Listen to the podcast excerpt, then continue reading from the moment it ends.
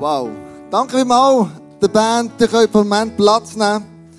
Wir machen heute etwas ein bisschen anderes als normalerweise. Ich möchte alle die daheim äh, begrüßen, die online mitschauen. Alle Locations, hey, ganz herzlich willkommen bei unserer ganz speziellen Celebration Heart of Worship. Letztes Mal haben wir zusammen angeschaut, die zwei Begriffe, wo, wo es um Worship geht und sagt, hey, ich kann eigentlich Worship ohne Musik. Und heute machen wir es aber mit der Musik. Und ich habe, eigentlich machen wir heute so einen, einen Mix zwischen Message und dann wieder Worshipen und dann wieder ein bisschen Message, wieder Worshipen. Und dann habe ich mich ganz fest gewundert, wie ihr das erlebt habt. Und heute Morgen geht es darum, ich habe stark den Eindruck, dass heute Morgen möchte der Heilige Geist ganz vielen Leuten persönlich begegnen. Ich weiß nicht, warum das so ist, aber ich habe das Gefühl, dass er wie gesagt hat, schau, heute Morgen möchte ich wirklich ähm, Menschen in meine Gegenwart führen. Ähm, und zwar vom Kopf über das Herz. Und ich bin gespannt, ob das wird passieren Aber ich glaube, wenn wir den Heiligen Geist, wenn wir dem einfach ähm, Raum geben, dann weiter den nutzen und weiter uns begegnen. Auf eine wunderbare Art und Weise. Und für das möchte ich beten. Ganz zum Anfang.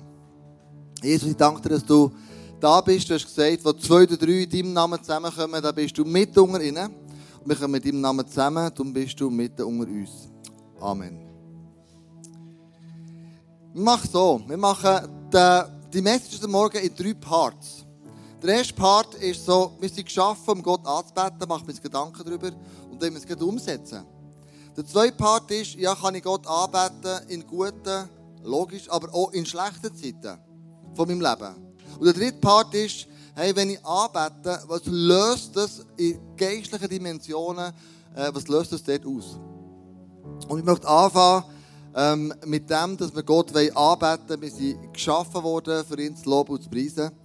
Und ich lese euch einfach ein paar Psalmen vor, weil der David das gewusst hat. Hey, ich will Gott anbeten. Das ist meine Berufung. Das ist mein, ähm, das ist mein Ziel in meinem Leben. Und du darfst einfach die Psalmen auf dich wirken. Wir fangen mit Psalm 29, 2.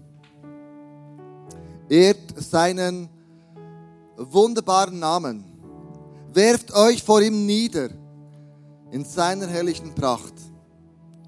Alle Völker der Erde werden dich anbeten. Sie werden dich preisen und deinen Namen besingen.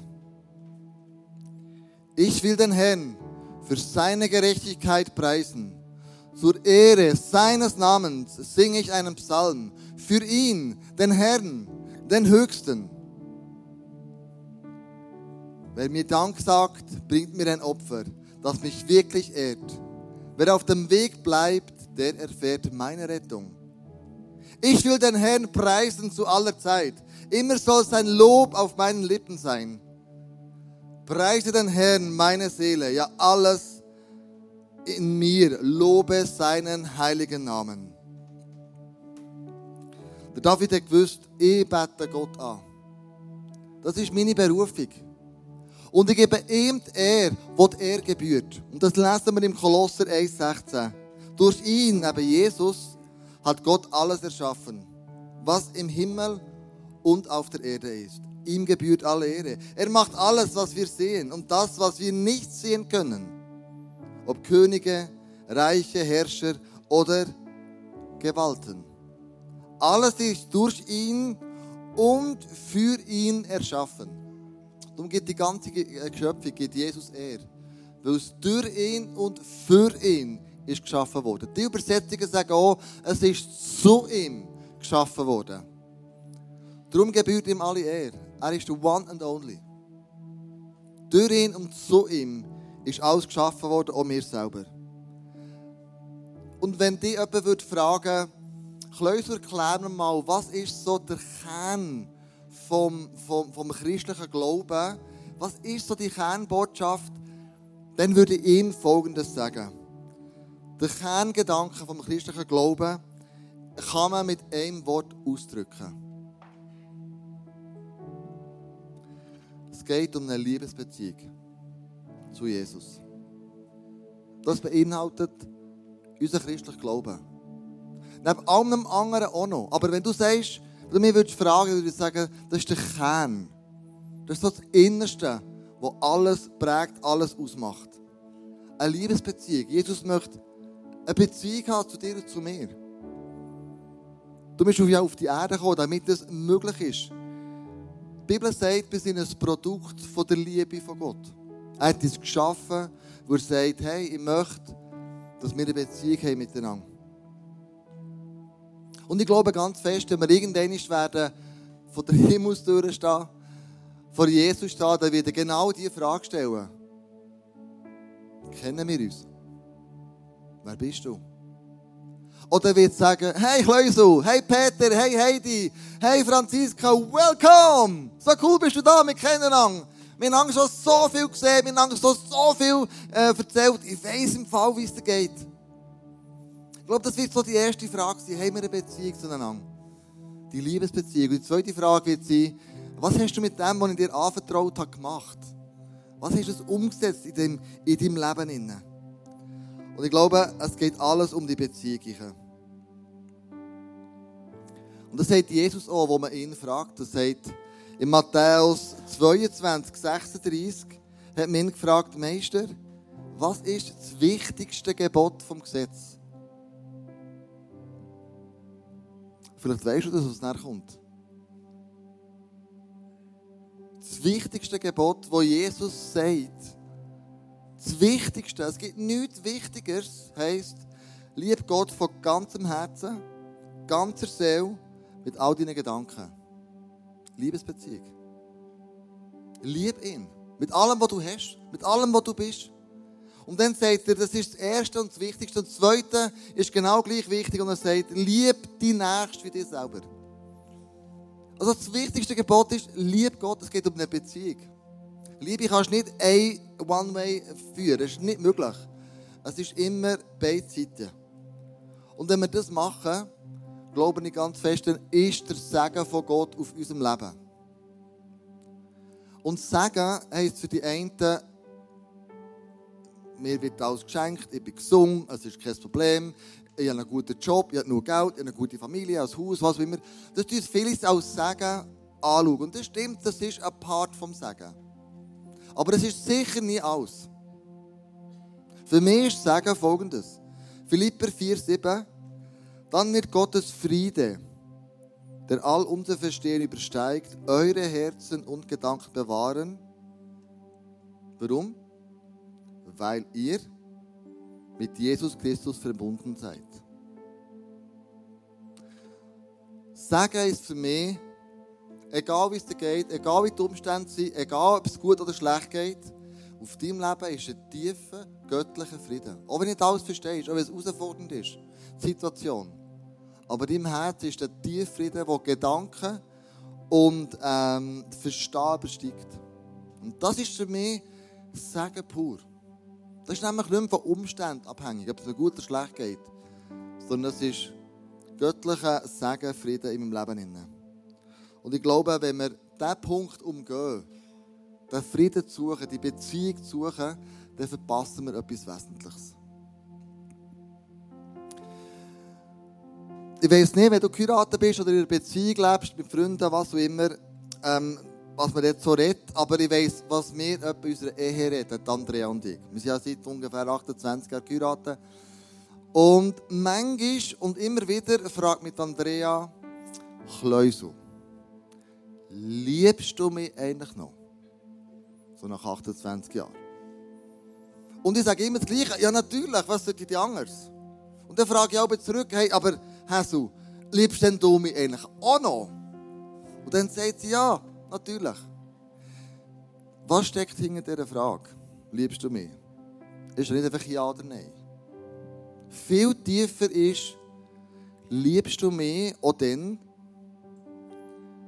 wenn ich eklig bin zu dir? Liebst du mich auch dann, wenn ich ablehnend bin? Liebst du mich auch dann, wenn ich Fehler gemacht habe? Liebst du mich auch dann, wenn ich dich mit Wörtern verletzt habe? Liebst du mich auch dann, wenn ich deine Erwartungen nicht erfüllen kann? Liebst du mich auch dann, wenn? Das steckt hinter dieser Frage. Und ich glaube, die gleiche Frage drücken wir auch Jesus aus. Hey Jesus, liebst du mich auch, wenn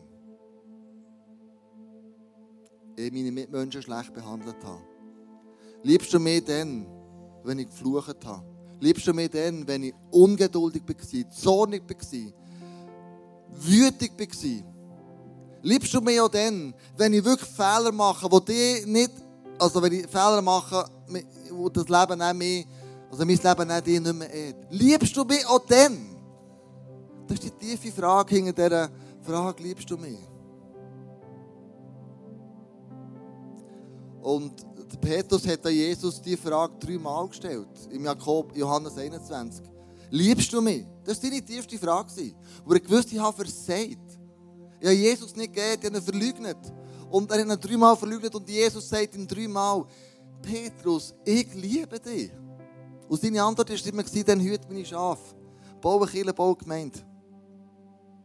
Der, Jesus, der Petrus hat dreimal das von Jesus hören. Ja, ich liebe dich. Dreimal hat er dreimal verleugnet. Dreimal hat es in seinem Herz müssen stattfinden, was so schlimm ist für den Petrus. Also hinter dieser Frage, liebst du mich, steckt viel, viel mehr, als wir vielleicht persönlich zugeben Liebst du mich, heisst nichts anderes, ich habe ein Bedürfnis nach Zuneigung, nach Zuwendung, nach Zugehörigkeit. Und zwar bedingungslos mit all meinen Ecken und Kanten und Fehlern, die ich habe.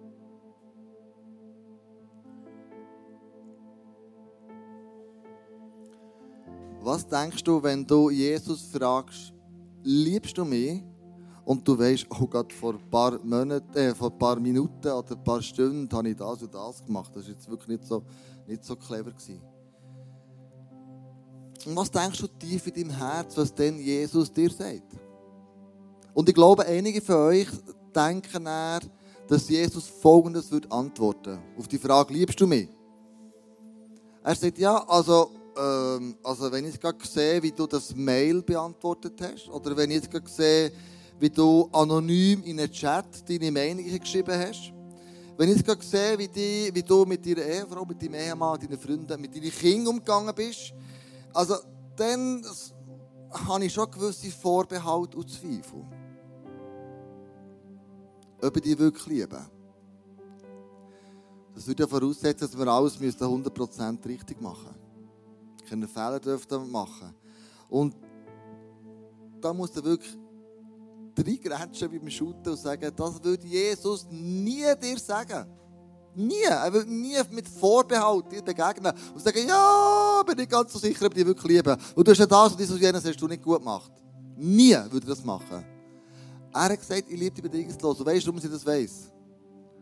Weil das Kreuz gegangen ist. Für meine Fehler, für deine Fehler sein Leben gelassen für dich. Dann weiss ich, wie fest er mich liebt und ich weiss, wie fest er dich liebt. Und diese Frage, liebst du mich, sagt Jesus dir als Antwort, ja, ich liebe dich 100 Prozent. 100 Prozent. Nicht nur 90. 100.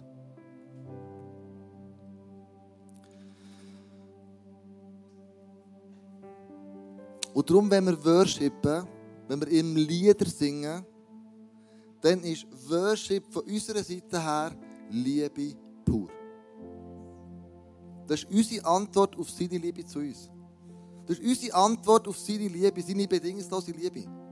Und hast du gewusst, dass wir als, als Christentum, wir sind eigentlich eine singende Religion. Und weißt du warum? Weil es viel mit Liebe zu tun hat. Liebe kommt aus dem Herz raus, Liebe kommt nicht nur aus dem Kopf raus. Äh, klar sind wir geschöpft mit Verstand und Seele und logisch, aber so viele Liebeslieder sind Jesus schon gesungen worden in den letzten 2000 Jahren. Es gibt niemanden, wo so viele Liebeslieder ihm gesungen worden wie Jesus. Kein Rockstar, keine Musikrichtung, überhaupt nicht. Jesus sagt, das wichtigste Gebot ist, lieb Gott von ganzem Herzen und ganzem Verstand. Und das hat der David gewusst. Der David, der sie den Tempel anfangen bauen, hat ja nicht selber dürfen, aber er hat alles parat gemacht. Und er hat Leviten zusammengenommen Und er hat gesagt, während dem Tempelbau werdet ihr folgende Aufgabe haben. 1. Chronik 23, 4 und 5 steht, David bestimmte 24.000 von ihnen sollen die Arbeiten am Haus, eben am Tempel des Herrn beaufsichtigen. 6.000 die Aufgaben von Schreiber und Richter übernehmen. 4.000 als Torhüter arbeiten und weitere 4.000 dem Herrn mit den Instrumenten, die ich anfertigen ließ, preisen. Wow, krass.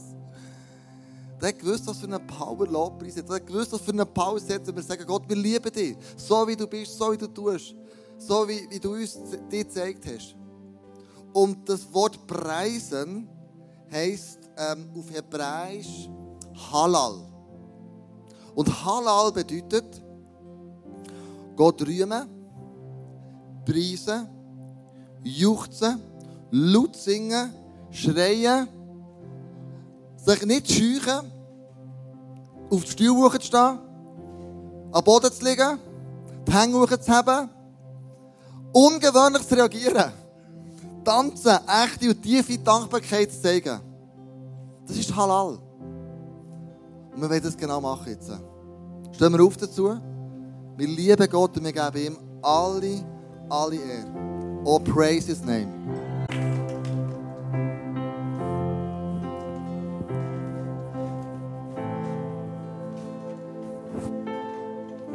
Amen, hocken wir her, wir kommen noch mehr zum Worshipen.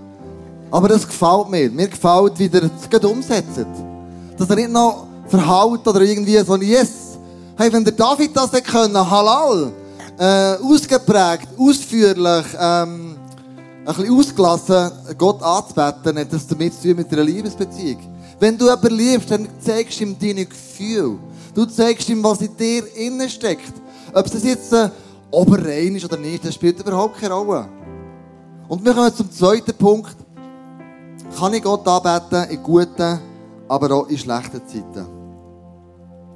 Und interessanterweise hat der David auch schlechte Zeiten gehabt. Zwei Drittel von seinen Psalmen sind meistens, fast alle, von, also nein, circa zwei Drittel von seinen Psalmen sind Klagenpsalmen gewesen und Rachenpsalmen. Also nichts Schönes, gell? Hat er sein Herz bei Gott ausgeschüttet, seine Gefühle, wie es ihm geht. Zwei Drittel von allen Psalmen. Und nur ein Drittel ist, lobe den Herrn meine Seele. Also ihm ist es nicht immer gut gegangen. Also wir dürfen Gott anbeten in unseren schlechten Zeiten. Wir müssen mal unserer Seele sagen, hey, du hast jetzt genug gejammert, du hast genug geklönt, du hast jetzt genug, was auch immer, jetzt lobst du den Gott im Himmel, der es verdient hat. Durch ihn und zu ihm. Und eine andere Geschichte in der Bibel, die eindrücklich ist für mich, ist im Apostelgeschichte 26, 25 von Paulus und Silas. Gegen Mitternacht betreten Paulus und Silas, er beteten Paulus und Silas und lobten Gott mit Liedern. Die übrigen Gefangenen hörten ihnen zu. Ein krass gegen Mitternacht, du musst wissen, was vorher passiert ist. Sie haben das Evangelium erzählt.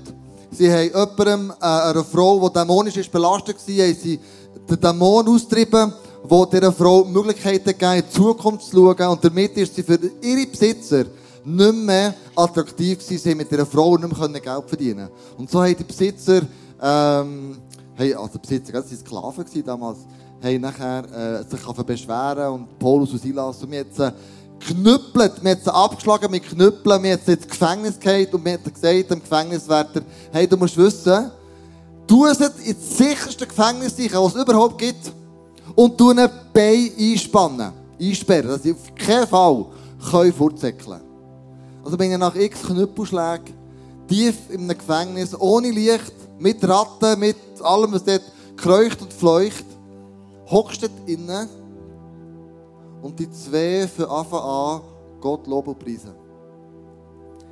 Wie ist das möglich? Das sind wirklich schlechte Zeiten. Da ist kein Heim. Da ist das Lob. Und aus dieser Geschichte lesen wir, dass die, als sie Gott haben preisen, sind Türen aufgegangen, Köttinnen sind, äh, sind, sind gesprengt worden. Und ähm, der Gefängniswärter, der aufpassen auf sie, hat ja gewusst, wenn die abhauen, dann komme ich auch dran, ich werde auch umgebracht. Hat schon wollen, mit dem Schwert sich selber das Leben zu nehmen. Und dann hört er hinterst hingen, hey, mach's nicht. Wir sind noch alle da, alle Gefangenen sind da. Ist niemand abgehauen. Und der Paulus und der Silas haben im Gefängnis das Evangelium erklärt. Er hat sich entschieden, mit seinem ganzen Haus Jesus nachzufolgen. Also wie kannst du in schwierigen Zeiten immer noch ein Zeuge sein für den Gott im Himmel? Ich glaube, in den guten Zeiten bauen wir ja ein Haus auf Felsen, dass wenn es schlechte Zeiten ist, dass wir nicht ein Haus auf Sand bauen haben. Das ist dann manchmal krass, ähm, wenn man das plötzlich merkt. Aber mich kann es immer verändern. Ich hatte letzte Woche ein ganz schwieriges Meeting und eine Person war schon lange in diesem Prozess drin und hat gesagt, ich bin heute in diesem Meeting und ich bin gespannt, ob das Fundament von Seelsorge, von dem Prozess aufarbeitet ist nicht mit unserer Kirche, ist eine andere Kirche. Ähm, ob das Fundament, das ich jetzt aufbauen habe, über all die drei Jahre, ob das wirklich jetzt verhält nach dem heutigen Meeting, wo viele, die diesen Prozess, auch sie, die ihn verletzt haben, äh, an diesem runden Tisch gehockt sind. Also baue ich, welches Fundament baue ich, das wollte ich fragen. Welches Fundament baue ich? Baue ich ein Glaubensfundament, das in den schlechten Zeiten auch verhält. Und wie baue ich das Fundament? Ich glaube, es gibt ein Wort, das wir alle kennen, das ist ein No-Brainer. Kommunikation. Andrea und ich, wir haben gemerkt, über äh, die ganze Covid-Zeit, über den Stress von den letzten paar Jahren, dass unsere Kommunikation ist nicht mehr auf dem Level, wo wir mal hatten. Wir haben nicht mehr die souligen Gespräche, wie früher. Sondern wir sind mehr, ja, was machst du morgen, was mache ich morgen, die Agenda, meine Agenda. Du, dann können wir ein Meeting machen, tak, tak, tak, tak, tak, tak. Wir haben plötzlich gemerkt, hey, wir, wir vermissen etwas, nämlich die, die tiefen, soligen Gespräche, wir früher hatten, miteinander. Und so haben wir gesagt, komm, wir müssen Folgendes machen. Erstens, täglich, wir umarmen uns, wir zeigen unsere Nähe. Wöchentlich, wir machen wieder eine Date Night wo wir zusammen weggehen. Oder zusammen daheim sind. Und meine Tochter Noah ist das Date Night eingeplatzt, weil gesagt, du crashst das gerade, euer Date Night, sorry, gell? Aber jetzt hocke ich an den Tisch und mit euch zusammen zur Nacht. Ja, ist easy. Sorry Noah, sind wir nicht abgesprochen, gell? und dann ähm, gehen wir monatlich einen Tag weg. Ein Tag, nur wir zwei alleine. Und jährlich gehen wir zwei Wochen oder eine Woche je nach Möglichkeit, alleine zusammen in die Ferien. Warum machen wir das? Um unsere Kommunikation wieder in Gang zu bringen, einen Dialog wieder in Gang zu bringen, wieder anzufangen miteinander, über Probleme und Herausforderungen und all diese Sachen miteinander zu reden. Und ich glaube, genau das Gleiche baust du dein Glauben auf Felsen, indem du mit Gott kommunizierst indem du die Beziehung herstellst. Indem du in schwierigen Zeiten weißt, er gehört mir. Er weiß um meine Not. Es ist ein Dialog und nicht ein Monolog. Wie oft machen wir stille Zeit und wie oft klappen wir die Bibel zu, sagen Amen und gehen arbeiten und denkst schnell, du, jetzt ja vor allem ich. Was meint eigentlich der Jesus zu all diesen Sachen, die ich da im Vortrag habe? hat eigentlich auch eine Meinung zu dem, wenn ich da im Moment unterwegs bin. Kommunikation ist, glaube ich, das A und O. Und ich glaube, besprich alles mit Gott. Alles. Nicht nur die guten, schönen Sachen, sondern auch die Ängste, die Träume, die Herausforderungen, die Sorgen, wo du im Moment gerade drinnen bist. Und schämt dich nicht. Er weiß es ja, wie es dir geht. Er sieht dir dein Herz. Aber er will, dass du es ihm sagst. Ich habe drei Kinder. Und die wette, dass sie mir ihr Bedürfnis sagen. Ich wette, dass sie sagen, hey Papi, ich brauche das. Oder hast du, kannst du mir helfen? Ich sehe ja, wo ihre Not ist. Aber wenn ich spüre, dass sie mich fragen, dann merke ich, ah, da ist eine Beziehung da. Da ist eine Kommunikation, da ist ein Dialog da. Da sind wir zusammen unterwegs, ich kann ihrem Leben teilnehmen und kommen nicht von außen rein oder sie irgendetwas selber wursteln. Also wenn du mit Gott unterwegs bist, fang einen Dialog an. Wie machst du das? Bist mal still. Du stellst Jesus eine Frage und dann wartest. Vielleicht bekommst du einen Gedanken, einen Blitzgedanken, vielleicht bekommst du einen Bibelvers, vielleicht bekommst du irgendetwas anderes. Was ich oft mache, ist so ein Tagebuch führen und dann schreibe ich eine Frage. Jesus, wie sieht ICF in fünf Jahren aus? Wer übernimmt die Kirche? Und dann schreibe ich C für Christus, oder äh, J meine ich, für Jesus, und C steht für Kleusel. Ähm, J, nicht Christus, eh, ja nicht, ja nicht. J, und dann kommt der Gedanke. Und dann schreibe ich das auf. Und dann wieder C, Kleusel, tak, tak. Und dann habe ich wieder eine Frage auf die, auf die Antwort. Und so führe ich wie ein, ein Dialog, ein Tagebuch mit Jesus. Und ich kann immer wieder nachlesen, was ich das Gefühl habe, was er gesagt hat. Das ist eine Annahme, es ist ja das Gefühl. Manchmal ist so eine tiefe Gewissheit. Und wie oft mache ich das? Mache ich es regelmäßig? Mache ich es gelegentlich? Oder mache ich es selten? Was wir möchten machen, ist einfach Gott anbeten. In den Höchst und in den Tiefs.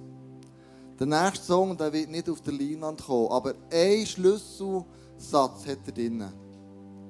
Und da geht es um Lows und Highs. Und diesem Song hat der Writer geschrieben, Jesus, du bist viel zu gut, um mich jemals loszulassen. Wir kommen zum letzten Part. Das erste war, wir können Gott anbeten wir zu berufen sind. Das zweite war, ja, wir können anbeten, auch tiefsten Momenten in unserem Leben, aber auch in höchstem Leben, weil wir eine lebendige Beziehung haben, unsere Kommunikation stimmt zueinander. Und ich möchte zum dritten Punkt kommen. Was passiert in der geistlichen Dimension, wenn wir ihn anbeten? Was passiert da? Im Epheser 6,12 lesen wir, denn wir kämpfen nicht gegen Menschen aus Fleisch und Blut, sondern gegen die bösen Mächte und Gewalten der unsichtbaren Welt. Wir kämpfen also nicht nur gegen Menschen, das hoffentlich nicht, aber wir kämpfen vor allem gegen Mächte aus der unsichtbaren Welt. Und wir in der westlichen Welt, ja, wir nehmen es nicht mehr so ernst. Ja, da gibt es auch irgendwo noch Dämonen. Ja, der Teufel ist auch schon noch irgendwo. Aber irgendwie ist es so schwammig geworden, nicht mehr ganz klar. Wenn du in eine ganz andere Kultur gehst, dann reden die von Geistern, die zur Nacht ihnen be begegnen. Dann reden sie von Dämonen. Und du merkst, das ist denen völlig klar. Mir ist so ein bisschen schwammig machen und nicht so recht sicher sind, ja, ja. Aber zusammengefasst musst du wissen, der Teufel kämpft gegen dich. Du bist ein Kind von Gott. Dann kämpft er gegen dich und du bist nicht angenehm für ihn und sein ganzes Reich. Und Jesus sagt da, was der Teufel will. Er nennt es beim Namen. Johannes 10, 10 steht, der Dieb, da meint der Teufel, kommt, um die Schafe zu stehlen und zu schlachten und um Verderben zu bringen. Und Jesus sagt, ich aber bin gekommen, um ihnen Leben zu bringen, Leben in ganzer Fülle. Der Teufel seine Absicht ist rauben, töten und die fertig machen. Das ist mal ein Fakt, das muss zuerst mal verdauen, setzen, dass wir durchaus in einem geistlichen Kampf sind. Wie macht er das? Was ist seine Strategie? Er hat drei Sachen. Erstens Ablenkung. Er lenkt dich ab. Mit was verplemperlichst du deine Zeit? Geh nicht zu mir selber. Ich habe es manchmal schon total in dem Griff. Ich bin auf Instagram scrolle drüber, drüber und Andreas sagt, Mann, du hast deine Zeit verplempert, eine halbe Stunde hast du jetzt ins Fitness können gehen oder irgendetwas Gescheites machen und denke Mann, sie hat recht. Aber schweigen sollst Genau, aber, genau. Spaß beiseite. Mit was verplempeln wir unsere Zeit? Ich weiss, es gibt einen Moment, wo wir gelernt haben von der Barbara Studer, weißt, diffuses Netzwerk, wo du mal nichts machst, wo du mal entspannst, wo du mal da bist, das meine ich nicht mit verplempeln. Verplempeln ist ablenken. Total ein anderer Fokus. Welche Ausrede hast du am Morgen früh für die Bibel zu lesen? Spät aufgestanden, Uh, ich soll die E-Mails beantworten. Uh, ich muss sofort gehen. Uh, es geht jetzt gar nicht, ich fühle mich nicht danach. Welche Ausrede haben wir Zeit mit Gott zu verbringen morgen? Oder am Abend, wenn du das immer machst? Jeder von euch kennt Ausrede. Jeder, go.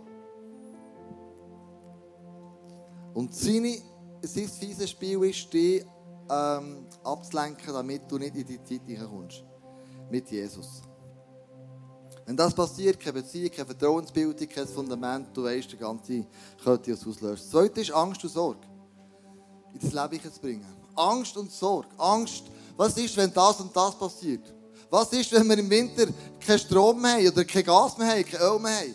Was ist, wenn dein Geld bis Ende Monat nicht lenkt? Was ist, wenn du eine Krankheit hast? Was ist, wenn das, dieses jetzt eintrifft? Angst. Sorge um irgendetwas. Und da wollte ich einfach sagen, du bist, ähm, wenn das dir passiert, dann bist du äh, Game Over. Und weißt du, was das Gegengift von dem ist? Die Angst und die Sorge. Nicht etwa angstfrei werden. Das Gegengift ist Liebe. 1. Korinther 13 erzählt uns, was passiert, wenn wir keine Liebe mehr haben? Füreinander, für den Gott im Himmel. Dann ist alles wertlos. In der Liebe von Gott liegt deine ganze Autorität. Wenn du nicht mehr liebst, ist das, was du machst, nichts mehr wert. Und das ist eines der wichtigsten Ziele vom Teufel, dich deiner Liebe zu berauben, schlussendlich dich deiner Autorität zu berauben, die du eigentlich hättest. Und das Dritte, was er macht, ist Freude rauben. Wir lesen, Freude am Herrn ist unsere Stärke. Also ein Christ ohne Autorität, keine Liebe mehr, ohne Freude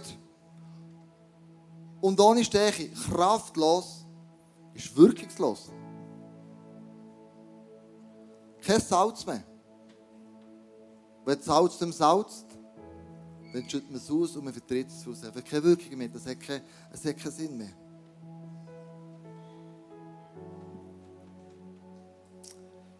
Unser Problem ist, mein Problem, wir tolerieren all diese Sachen. Wir lassen Ablenkung zu. Wir lassen Angst und Sorge zu. Wir lassen zu, dass der Teufel uns die Freude raubt. Aber was wir, wenn wir wissen, ähm, Jesus ist auf unserer Seite. Er hat gesagt, ich werde bei euch bleiben bis ans Ende dieser Welt. Ich werde nicht von euch weichen. Ich werde nicht weggehen von euch. Dann haben wir die Autorität, dann haben wir die Kraft, dann haben wir die Freude. Und manchmal musst du deiner Seele ein paar Mal sagen, ja, die Freude am Herr ist meine Stärke. Die Seele glaubst du nicht, weil es Angst hat, Sorgen hat, abgelenkt ist, dann musst du mal sagen, ja, Freude am Herr ist meine Stärke.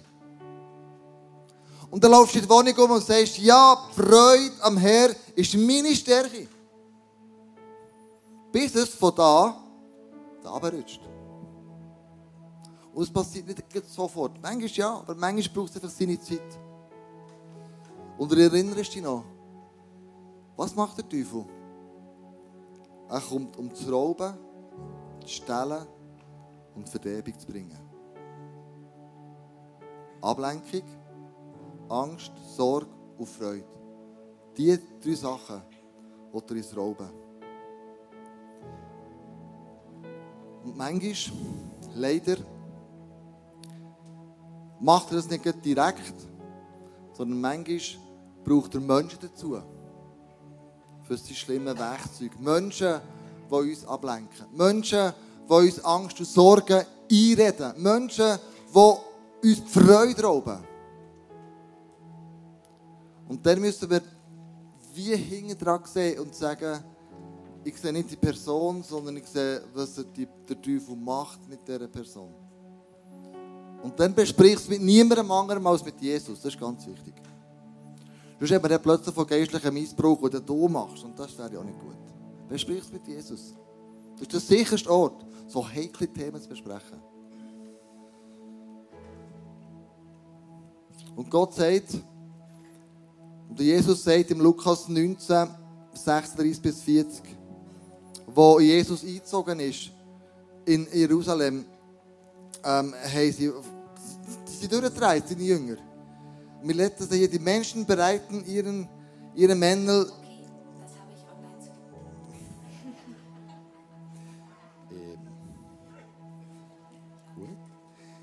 Die Menschen bereiten ihre Mäntel vor Jesus auf, dem, äh, auf der Straße aus. Als sie die Stelle erreichten, an der der Weg den Ölberg hinabführte, fingen alle seine Anhänger an, Gott mit lautem Jubel für die großen Wunder zu loben, die sie gesehen hatten. Wow. Gepriesen sei der König, der im Namen des Herrn kommt. Friede in der Höhe und Ehre im höchsten Himmel. Und dann kommen Menschen. Menschen, die plötzlich eingreifen. Einige der Pharisäer in der Menge forderten ihn auf, Meister, rufe deine Jünger zur Vernunft. Plötzlich kommen Menschen und sagen, hey, hallo, easy, ein bisschen runternehmen mit den Hängen, nicht durchdrehen, seid mal ein bisschen easy drauf. Menschen, die plötzlich Einfluss nehmen auf die Ehre und Lob von Gott. Meister, rufe deine Jünger zur Vernunft. Doch er, und das finde ich so krass, doch er entgegnete ihnen, würden sie schweigen, dann würde die Steine schreien. Hey, wie krass ist denn das? Der Teufel kann Menschen missbrauchen, um unser Lob, unsere Beziehung, unsere Freude zu Gott schmälern. Aber du musst wissen, wenn das passiert, wenn du nicht Gott lobst und preisest, dann hat Gott einen Plan B. Dann werden die Steine ihn loben und preisen. Wie krass ist denn das? Er hat einen Plan B. Wenn wir es nicht machen, machen es halt die Steine. Was ist jetzt die Lösung auf die drei Sachen, oder die von uns, die Rauben ins Verderben bringen und kaputt machen? Erstens ist ein No-Brainer. Das preach ich seit 22 Jahren. Verbring Zeit mit Jesus. Me and my Jesus. Täglich.